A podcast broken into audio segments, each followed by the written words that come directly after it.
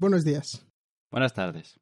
Bienvenidos un día más a este nuestro podcast, cuya intro nunca aparece en las intros. Porque el editor busca el comienzo in medias res, que es muy trendy. Te has hecho trapero de repente. ¿Trapero? ¿Por qué? In media res. In medias res, eso no es trapero. es, es trendy, has dicho. Trendy, Es pero eso tampoco es trapero. En todo caso es tuitero. E in medias res No, me no. recuerda a mi profesora de lengua de primero de bachillerato. O sea, I- In media res, el festival de música para los editores de vídeo de- y audio. Tú sabías tocar algún instrumento, ¿no? eh, la flauta dulce, más o menos. No, pero ¿no tocabas nada? ¿No hacías algo especial? no, me temo que yo no, no he hecho nada especial nunca. Tú tocabas el xilófono, ¿no? O el metalófono, o... Pero esa historia es totalmente mal. O sea, la, o sea, la historia es que yo no era capaz de tocar el xilófono hasta el punto de que mi profesora me dijo, mira, te apruebo, pero para no volver a verte. Pero lo tuviste que comprar tú. Pero me lo compré yo, sí. Y además le dimos mucho uso, ¿eh? O sea, me- yo personalmente no tuve mucha ocasión de tocarlo, pero muchos de mis compañeros eh, hicieron actuaciones. Y tú estabas pensando, ese xilófono de ahí es mío. Se lo decías al que estaba sentado a tu lado, ¿ve ese xilófono de ahí? Es mío.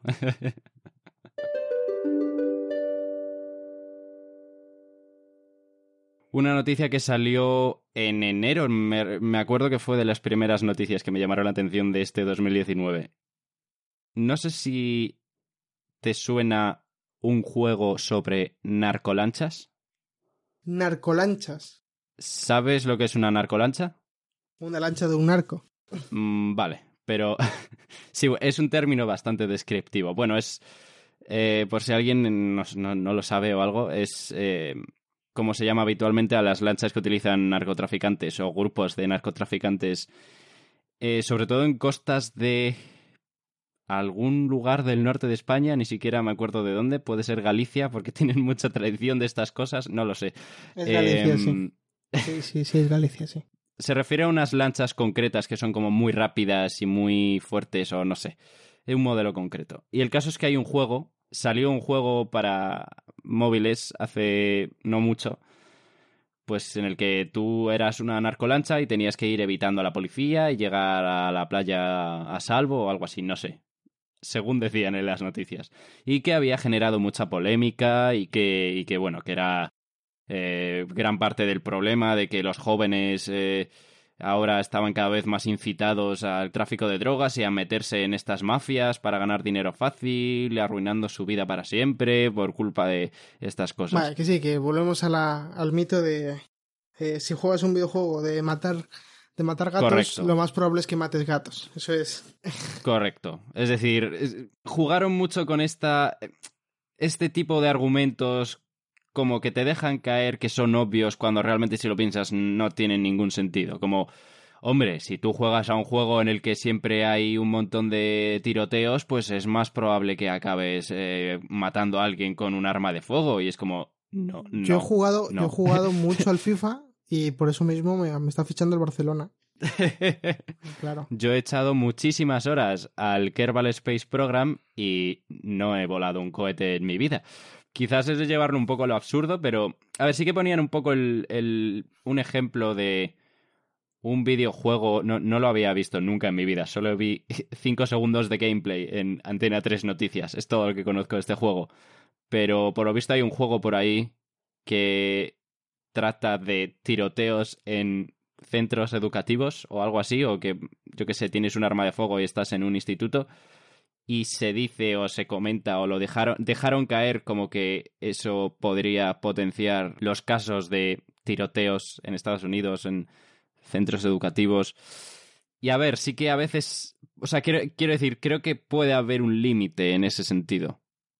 No sé tú qué opinas. Que, en los videojuegos ya estamos en 2019. Una de, las cosas que más ha avanzado con todos los años que han pasado de tecnología, de la creación de las nuevas GPUs y demás, es que los videojuegos son y cada vez más arte. Sí, bueno, eso yo En eso estoy completamente de acuerdo contigo y yo creo que estamos todos de acuerdo. Es el arte del siglo XX-XXI. Prácticamente para mí, a día de hoy, decir que X juego, ¿vale? Es verdad que hay alguno que son más simples o más sencillos, pero eso no quita que no sean arte. Quiero decir, si sí, yo bueno, igual que hay canciones muy simples o películas muy simples, pero son y siguen formas de siendo arte. canciones. Entonces, yo creo que decir que un juego te incita a matar a una persona es igual que decir que eh, la pintura de Goya, de Cronos, devorando a su hijo, vas a acabar comiéndote a tu hijo.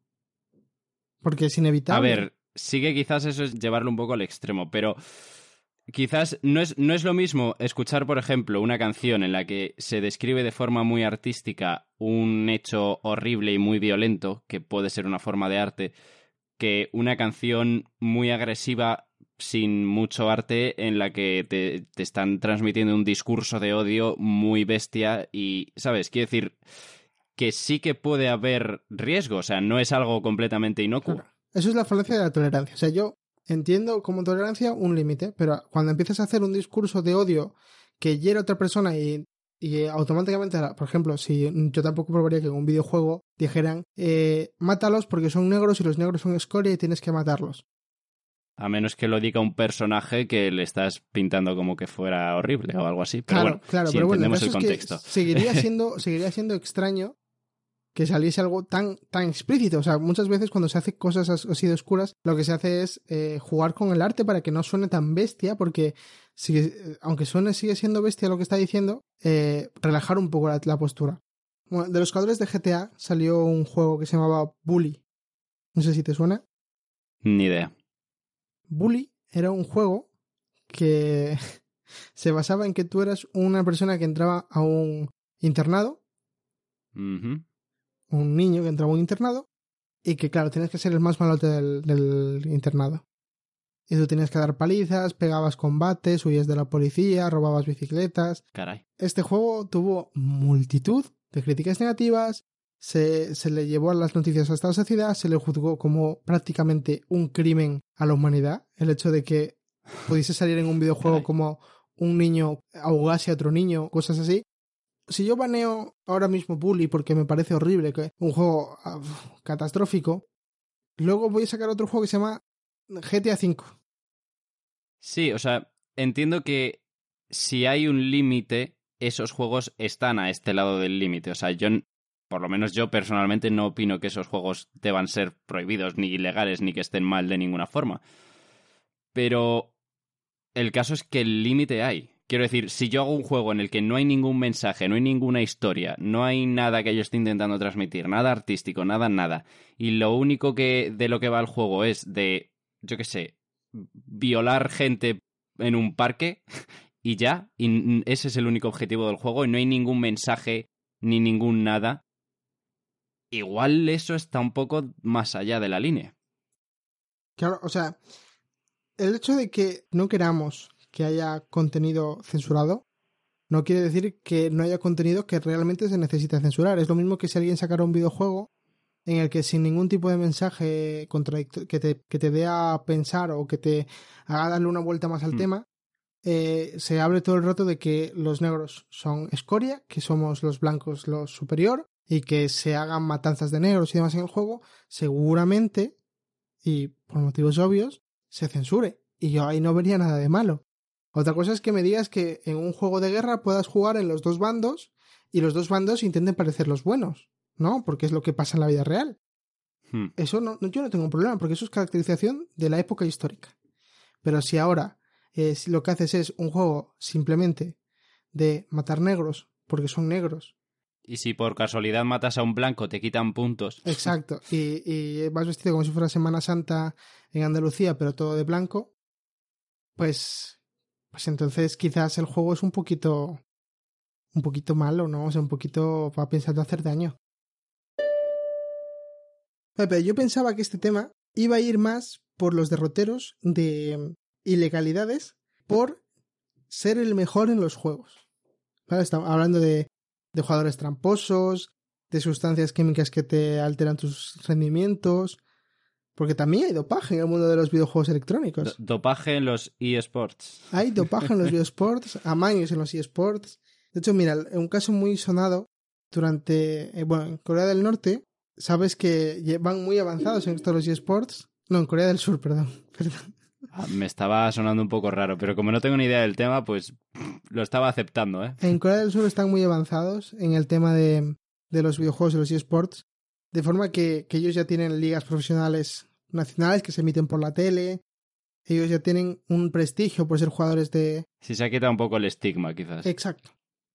Y eso lleva a que también surjan los negocios paralelos de otras cosas a las que ya se les ha quitado el estigma. Por ejemplo, el fútbol. Imagino que en algún momento del pasado era como, vaya matado, jugar fútbol. ¿eh? Es que... Haciendo deporte en lugar de estar trabajando en la granja como Exacto. una persona de bien. Entonces, eh, igual que ese estigma al desaparecer trae los juegos de azar, en Corea del Sur ya estaban ya surge el gambling, ya está muy asentado el gambling de, de videojuegos. O sea, tú puedes apostar un equipo que gana o cuál pierde, con mil mercados, o sea que también puedes apostar cuántas partidas gana cada uno, demás, ¿vale? Entonces, uno de los casos más sonados de ilegalidades en los videojuegos fue eh, que un- uno de los jugadores más famosos y más conocidos y laureados en, en Corea del juego StarCraft eh, estaba mañando sus partidos.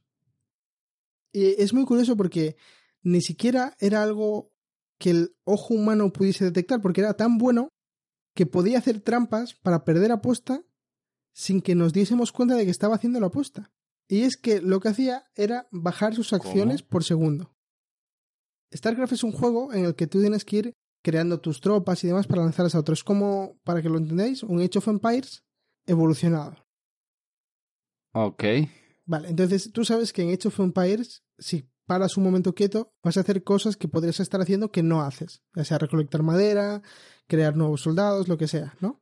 Sí. Vale, pues este hombre, para cuando tenía que perder, simplemente bajaba las acciones por segundo. Si normalmente es capaz de hacer 10 acciones por minuto, voy a hacer 8. Y como mi rival puede hacer 9, él va a sacar, a la larga me va a acabar sacando ventaja. Y por lo tanto voy a perder. Sin de verdad yo demostrar que estoy haciendo la apuesta. Vale, pero esto, la pregunta sale a gritos. ¿Por qué quiere perder aposta? Porque es- estaba amañado y él eh, perdía aposta a cambio de. y apostaba todo a que el otro ganaba. Ah, vale, vale. O sea, no estaba haciendo trampas para ganar. eh, o sea, estaba haciendo trampas para perder, para ganar dinero, no para ganar la y partida. porque tenía una mafia detrás. Vale, ahora tiene mucho más sentido todo. no conocía nada de este tema, o sea, no, no iba por ahí el tema porque no tenía ni idea, pero es interesante, la verdad. Imagino que nuevas áreas de tecnología humana siempre nos llevan a hacer las mismas cosas tontas que estamos haciendo siempre, solo que de formas más novedosas, pero al fin y al cabo vamos a acabar haciendo siempre lo mismo. El otro día un streamer español bastante conocido de un juego llamado Rust, que es un juego al que estoy jugando mucho últimamente, reconoció abiertamente que estaba haciendo trampas. ¿Cuáles eran sus trampas? Porque tú veías, el- él estaba haciendo streaming, o sea que si tenía algún hack, era un hack que podía poner a la vez en pantalla que el streaming sin que realmente la gente lo viese. ¿Cuál era realmente el hack que este hombre estaba haciendo? ¿Cuál era la trampa que hacía? Había comprado un ratón ruso, creado por un ruso, el cual permitía eh, inyectar una, un script para hacer una cosa del juego. La mayoría de armas de ese juego tienen cono de dispersión, que quiere decir que las balas no van justo al punto donde tienen que ir, sino que son en un cono, aleatoriedad en ese cono. Entonces, lo mismo te sale justo Sí, donde quieres ir. Que hay un pequeño margen de error. Exacto. Y que además tiene un recoil, que el, el recoil es el retroceso que tiene el arma. Entonces, ese retroceso Es un retroceso fijo, es un retroceso aprendible. O sea, tú puedes aprender a hacer X movimientos con el ratón para que nunca tengas retroceso. O sea, que tú mientras estés apuntando, a la vez haces el movimiento y ya conseguirías que la- el arma quedase quieta. Tú puedes hacer que el ratón aprenda ese movimiento. Y si, hace que, si haces que aprenda ese movimiento con el ratón ruso este, lo que haces es que cuando tú disparas y activas ese botón, ella haga automáticamente es- ese recoil y por lo tanto tú veas en el juego que el arma no se mueve. Entonces, este hombre lo que hacía era eso. Tenía un ratón al que le había inyectado el recoil de todas las armas posibles. Y lo que él hacía era, parecía que era Dios disparando, parecía que era el mejor jugador del mundo cuando le veías disparar. pero la realidad era que él simplemente apuntaba como si fuera un juego de niños pequeños. Y disparaba y daba clic, porque no le hacía falta más. ¿a partir de qué punto empieza a ser un hack y deja de ser simplemente una ayuda como mm, tener una pantalla en la que se ven mejor las cosas? ¿O sabes lo que te quiero decir? La diferencia sale a partir de, lo que te ahorra, ¿no? Quiero decir, si el juego está diseñado para que una de las dificultades necesarias para que el juego sea sano, para que el juego esté equilibrado, es que tú al disparar tengas que hacer el recoil del arma para poder de controlarla y que no sea como una manguera que se te escapó la presión. El hecho de que tú hagas que tu ratón se aprenda eso es un hack. Porque estás quitándole toda la dificultad que ha añadido el juego a los enfrentamientos de jugador contra jugador. Estás saltándote algo que no se supone que deberías saltarte. Sí, no sé. O sea, se me ocurre, por ejemplo, en, en Fórmula 1, que hay partes, y siempre me ha resultado muy curioso, que hay partes del coche que se pueden desarrollar y hay partes que no. Pues yo que sé, por ejemplo, el alerón delantero, que es un ejemplo muy, muy normal. Hasta ahora, pues tú ahí, con unas ciertas regulaciones, les podías meter mm, todas los, eh, las alitas pequeñitas que quisieras y todos los pequeños elementos aerodinámicos que quisieras para que el coche fuera lo mejor posible. A partir de la temporada 2019 se ha hecho un cambio de regulación y los alerones tienen que ser muchísimo más simples. Y es ilegal, bueno, ilegal, ilegal dentro del deporte, meterle esos elementos, incluso aunque hagan que el coche vaya mejor, es ilegal metérselos. Entonces, es un poco un elemento de artificialidad, quizás, en el sentido de que estás haciendo eso para que el juego o el deporte o lo que sea esté más equiparado. Para que quizás pues no haya tanta diferencia entre un equipo u otro porque estos no saben hacer alerones tan buenos y están muy lejos y para ayudarles pues capamos los alerones o... Claro, claro, es, es de hecho el mismo ejemplo, sí, porque es un juego que estaba hace poco en beta. Por tanto, muchas de las ideas que se han ido añadiendo son después de escuchar a la comunidad. Al principio las armas no tenía, tenían solamente cono de dispersión y era un reco el retroceso era aleatorio. Eso quiere decir que se te va para, para Cuenca o para Sevilla según como le dé el día. Entonces, la gente se quejó diciendo, es que quitas completamente que alguien pueda meterse en un ratón, a, que el ratón aprenda el retroceso del arma para que nunca falle ninguna bala. Vale. Pero a la gente que de verdad nos lo estamos currando, que de verdad estamos jugando aquí a tope, que llevamos 10.000 horas jugando, nos quitas también la posibilidad de que nosotros podamos aprendernos ese retroceso para no fallar la mínima cantidad de balas posibles. Claro, quitas ese elemento de habilidad. Claro, entonces decidieron que el mal menor era que haya gente que use hacks para que pueda haber gente que tenga una habilidad muy por encima del resto y que no sea simplemente apuntar y disparar y ver si tiene suerte o no. Evox ha decidido lanzar o, crear un programa especial de podcast de pago exclusivos para Evox. Y, y, me han generado muchas opiniones encontradas. No sé si tú sabías de esto o tienes alguna opinión no tengo una opinión firme porque no. Todo el mundo sabe que no consumo lo que hago. Un buen camello nunca consume de lo que vende. Entonces yo hago un podcast, no consumo podcast. Y entonces, pues quizás tampoco afecta mucho mi vida, pero entiendo, quiero decir que, que no es un podcast como el que estamos haciendo tú y yo. Mm, desde luego, o sea, buscan un podcast más profesional. Claro. O muy exitoso, quiero decir, un podcast como Synapsis, pero con 5 millones de escuchantes en, en España, me imagino que también podría entrar, pero Claro, ahora mismo no. Y darles una cantidad de dinero a cambio de la exclusividad con ellos, por la exclusividad, por el hecho de estar con ellos y no por su cuenta. ¿No? Igual que Netflix decía hacer una serie, coge un guionista y demás.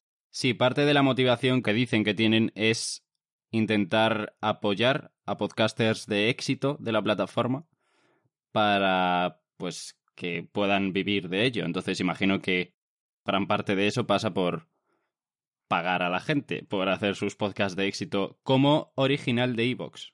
Claro, entonces, si esto sirve para que podcasters como, ya no como nosotros, sino como realmente gente con éxito mucho más relativo, porque recordemos que nosotros somos una nube de polvo en la inmensidad del, del universo. Océano cósmico podcastero. Entonces, podcaster. seguramente sean mil cuentas de nuestras madres escuchándonos en bucle. Yo creo que cada vez les preocupamos más a los de la CIA y cada vez tienen a más gente vigilándonos. Yo creo que es por eso, por lo que cada vez tenemos más audiencia. por ser negro y de manejar con destreza aparatos voladores, me, me están buscando. El caso es que si realmente sirve para que para gente como tú y como yo puedan avanzar en su vida cotidiana y tomarse esto en serio como eh, imagino que tiene un nicho de mercado y un futuro. Ahora, eh, esto es como todo. La gente no quiere pagar dinero por algo que tiene. Entiendo que esto es beneficioso para aquellos que, que sean fieles a un podcast y lo quieren apoyar. Hmm. Y que es negativo para aquellas personas que dicen quiero escuchar algo nuevo. Este está muy visto. Voy a ver qué tal. Sí, o sea, gran parte de la ventaja o de la lo bueno que tiene esta idea es que ofrecen potenciar la profesionalidad en los podcasts en español, que sí que es verdad que muchos podcasts en español o el podcasting en español en general es le queda mucho por crecer y le queda mucho por mejorar en calidad en, en, en muchísimos aspectos. También ofrecen, por cierto, unas métricas más precisas para los que formen parte del programa, que ya digo yo que los podrían sacar para todos, pero bueno, ofrecen métricas más precisas, lo cual es bastante interesante, porque no sé si lo hemos comentado, no sé si lo he llegado a decir en el podcast, pero las métricas de Evox son bastante regulares. Quiero decir, empezando porque dice que tenemos cero suscriptores y yo estoy suscrito, para empezar, y que con la de escuchantes que tenemos es raro que no haya nadie suscrito y todos lleguen a nosotros por azar. Quiero decir, es también, Es raro que, también es raro que ninguno de la gente que nos escucha tenga decencia en dejar un comentario. Así que decir, ¿cuántos programas llevamos? ¿20 cuántos? Este sería el 23. sin contar bonuses y cosas. En 23 episodios hemos tenido un mensaje. Un comentario en YouTube. Pero yo eso lo atribuyo a que yo he atraído a la gente introvertida de Internet. Pero o a que nos escuchan para reírse de nosotros porque les damos vergüenza ajena o algo. No sé. El caso es que nos escuchan. sí que es verdad que ofrece esas ventajas, pero tiene unos cuantos puntos que a mí no me terminan de convencer. Lo primero es que para escuchar un podcast tengas que tener sí o sí la app de Evox, que no sé si alguien que nos escuche utiliza la app de Evox, pero si la conoce y la usa sabrá que es bastante mala. Bueno, la página web también es muy mala y Yo uso la app de iVoox y tampoco está tan mal. Es regular. Al final, si tú quieres atraer público, flujo y demás a tu página web, lo que tienes que hacer es hacer que la gente tenga un motivo para ir a tu página web. Igual que YouTube. Sí, pero yo creo que ayuda también que tu página web sea fácil de navegar, intuitiva y por lo menos no fea. Claro, pero quizás les cuesta, les tiene una inversión más grande eso que simplemente pagar a una serie de gente que haga un podcast realmente exitoso y decirle, oye, quiero que emitas en mi plataforma y que sea en mi plataforma. ¿Entiendes? Sí, lo entiendo, pero pensando en mí como persona que escucha podcasts, si un podcast que me gusta y que sigo de repente se pasa a iVoox, para mí va a ser un sufrimiento. Quiero decir, es no sería mm, raro que dejase de escucharlos directamente solo por no tener una aplicación de podcast buena y otra aplicación de podcast horrible.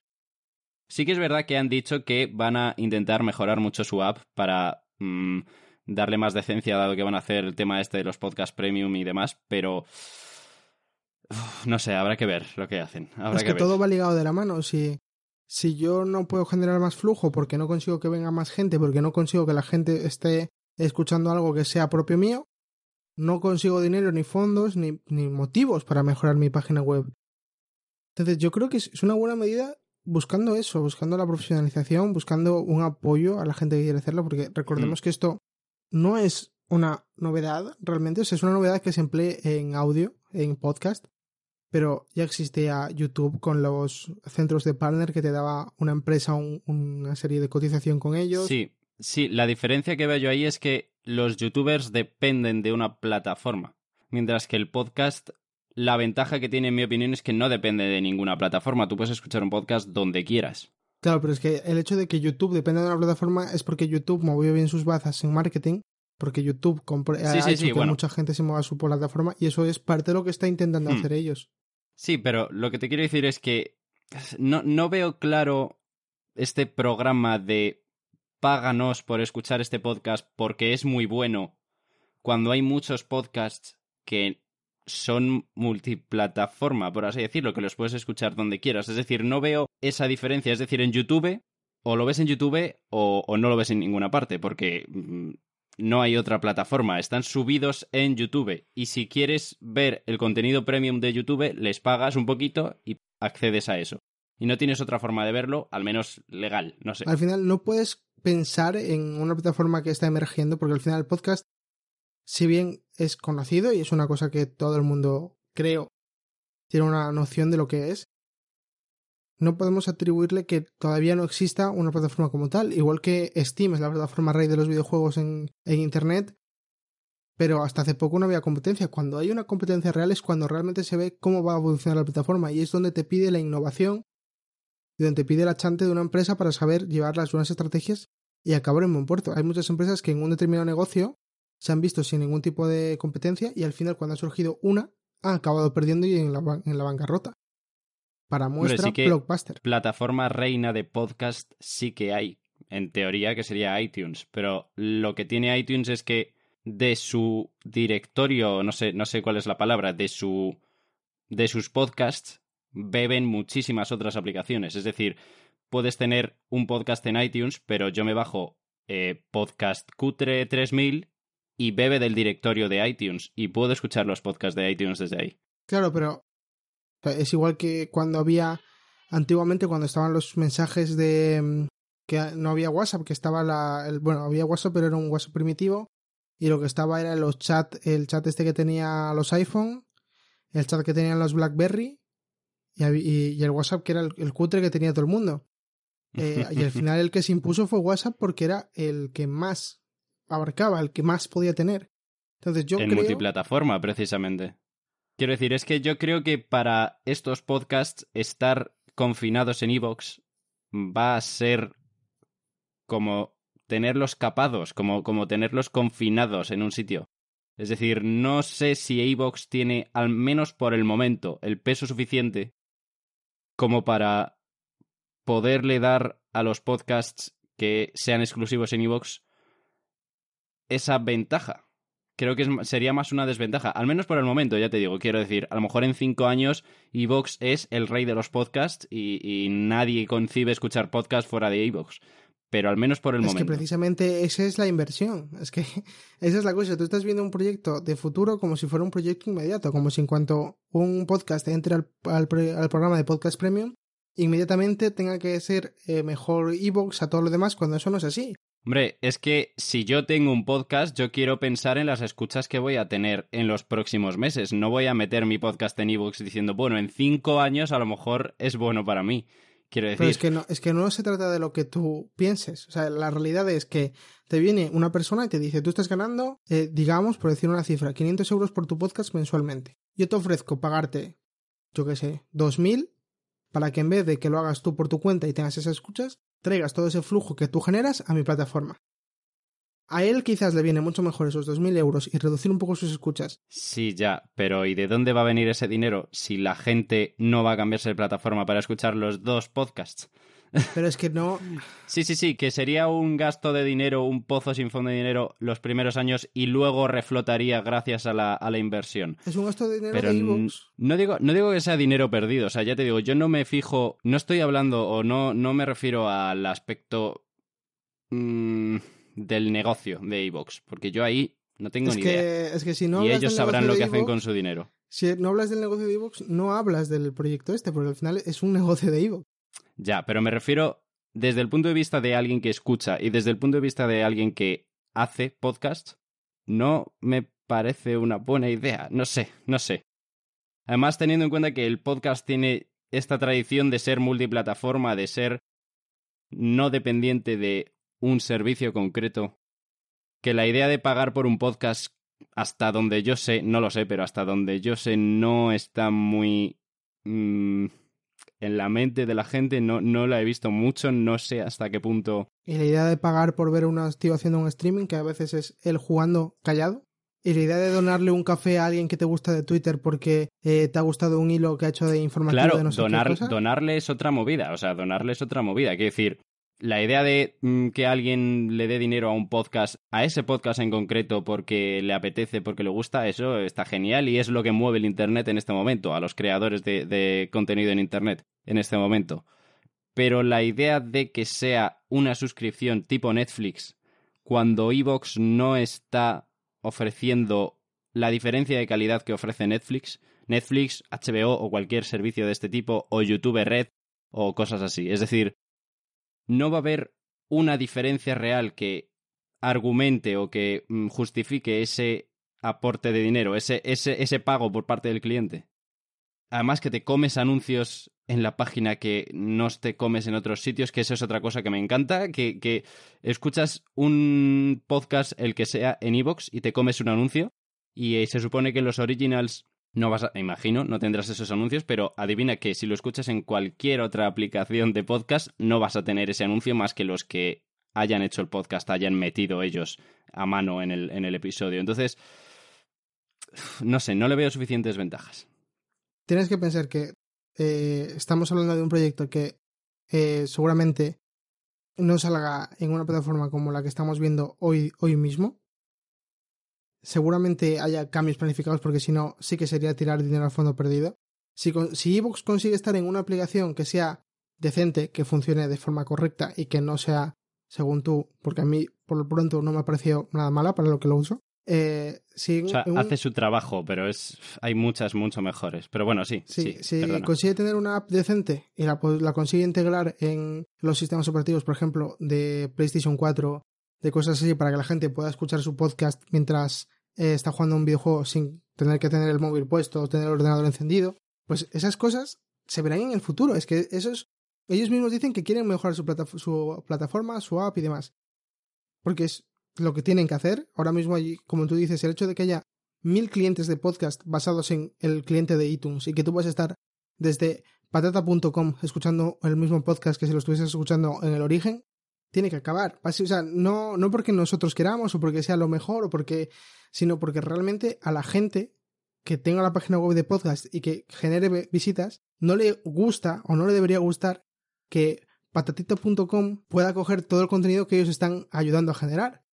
A las empresas que realmente ganan dinero del flujo, o sea, que es, por ejemplo, Evox, gana dinero de que tú hagas un podcast porque la gente que entra llega, ve un anuncio y demás. O si en otros, como Mm. dices tú, de los que insertan la gente del podcast los anuncios propios, se llevarán parte del dinero del anuncio porque si no sería una página eh, solidaria. Sería Quien hace el podcast, si eh, si metes el anuncio en el podcast, se lleva el dinero el que hace el podcast. Si lo pones, Pero íntegro, íntegro seguramente no. mm, sí, diría que sí. Quiero decir, si, si a mí me contacta, yo qué sé, eh, Milán, los fabricantes de gomas de borrar, y me dicen, quiero que durante el episodio metas una cuña diciendo, este episodio está patrocinado por Milán. Ese dinero es para nosotros, no es para iVoox ni para Claro, nadie. claro, pero, pero pensé que tú decías en, en plan insertar eh, anuncios como se hacen en otras plataformas de que del minuto 5 al minuto tal va a, va a aparecer. Sí, los que, se- los que mete la propia plataforma, como los que aparecen en YouTube. Exacto, pero que los puede poner un, el creador, ¿sabes? Sí, pero que no forman parte del vídeo. Eh, Claro, claro, yo pensaba que era eso. Esos, claro. Esos son los que mete Evox y es los que digo que en otras muchas plataformas, en prácticamente todas, no los hay. Por eso me hace gracia que, que digan que los van a quitar Pero, en este... pero la pregunta de verdad sería es, en esos, en esas apps que no tienen necesidad de hacer eh, ningún tipo de forma de ga- ganar dinero, o sea, si poner anuncios propios y demás, ¿cuánto flujo crean ellos de podcast y añaden al directorio? Porque si solamente es un- una app que está repitiendo, puede haberla hecho una persona con mucha gana, con mucha ilusión y con mucha sabiduría sobre el tema de desarrollo de aplicaciones.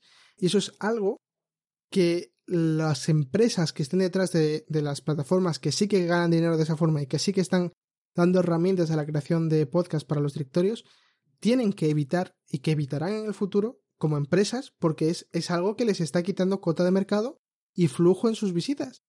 No veo cómo los está quitando. Es decir, está contando como una reproducción en quien quiera que tenga el, el audio Vale, alocado. pues si yo escucho en una de esas aplicaciones y ellos ponen un anuncio, el dinero de ese anuncio no se lo lleva a iVoox. Se el dinero lleva. del anuncio, si lo ha metido esa app, se lo lleva esa app. Claro, eso es lo que, a eso es donde quiero llegar. Pero quiero decir, no me parece injusto. O sea, si yo me he comido ese anuncio en esa app es porque a mí me gusta esa app. Claro. Pero si tú estás creando ese almacenamiento, o sea que las empresas de grandes de podcast lo que van a querer evitar es que el flujo se vaya por los lados. Si tú te quitas competidores de en medio y tú eres una aplicación grande, famosa, te va a venir más dinero por publicidad que si eres una aplicación muy conocida por tener un buen, un buen sistema de almacenamiento y alojamiento de la que todo el mundo bebe, como iTunes. Hmm. Quiero decir, no sé. O sea, sí, entiendo que puede estar en su interés que el máximo de gente posible se coma sus anuncios, reproduciendo en su app o en su web. Hmm. Quizás es un futuro inevitable. Aunque sea por lo menos para la parte más profesional del podcast. Claro. Bueno, pues si es inevitable, entonces a ver si algún día nos llegan a pagar por eso. Estaría guay.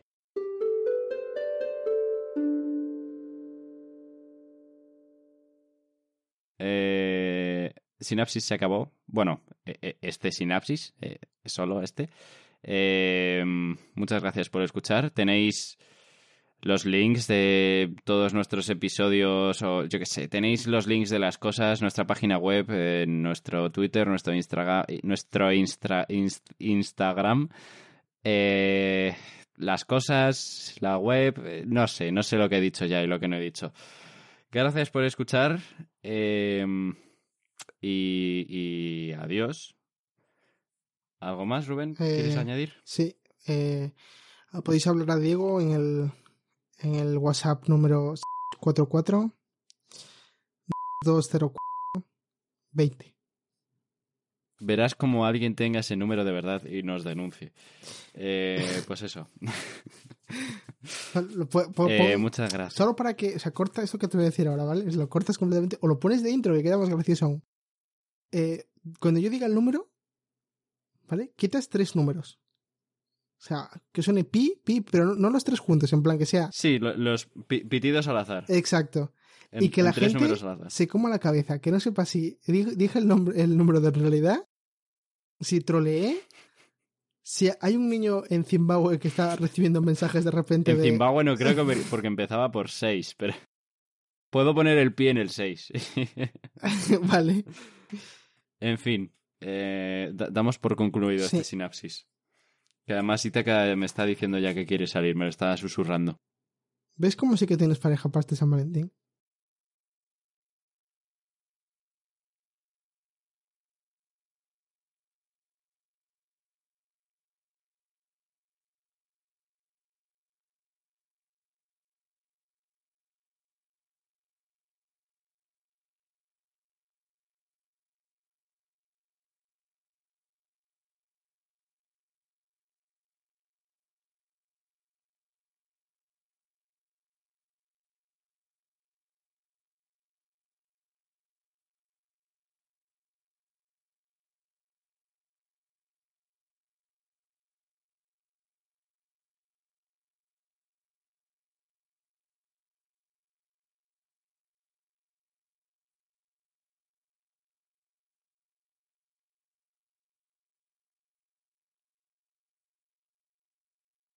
Arriba España.